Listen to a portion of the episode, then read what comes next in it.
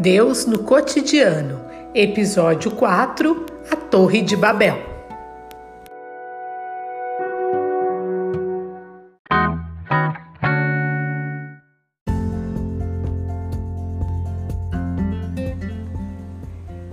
Três foram os filhos de Noé, a partir dos quais as nações se dispersaram pela terra depois do dilúvio.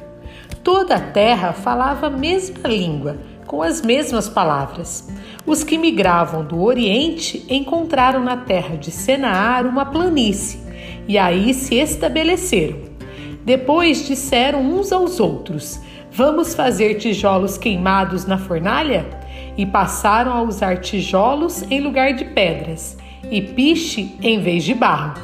Disseram então: Vamos agora construir uma cidade com uma torre que chegue até o céu para ficarmos famosos e não nos dispersarmos pela superfície da terra.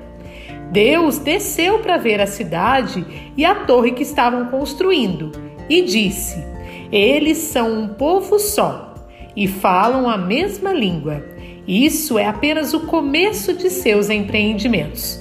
De agora em diante, nenhum projeto será irrealizável para eles. Vamos descer e confundir a língua deles para que um não entenda a língua do outro. Daí, Deus os espalhou por toda a superfície da terra e eles pararam de construir a cidade, que recebeu o nome de Babel.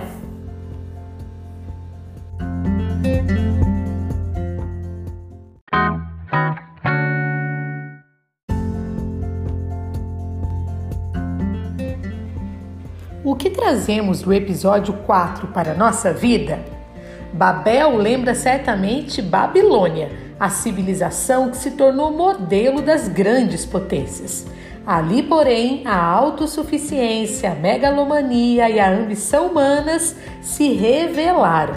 Tais características, como sabemos, mais separam do que unem um grupo. São muito mais fonte de conflito que de igualdade.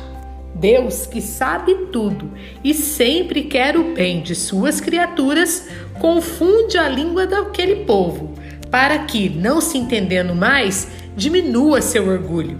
Daqui para frente começa uma nova história, mais uma vez, voltada para uma relação social justa e fraterna.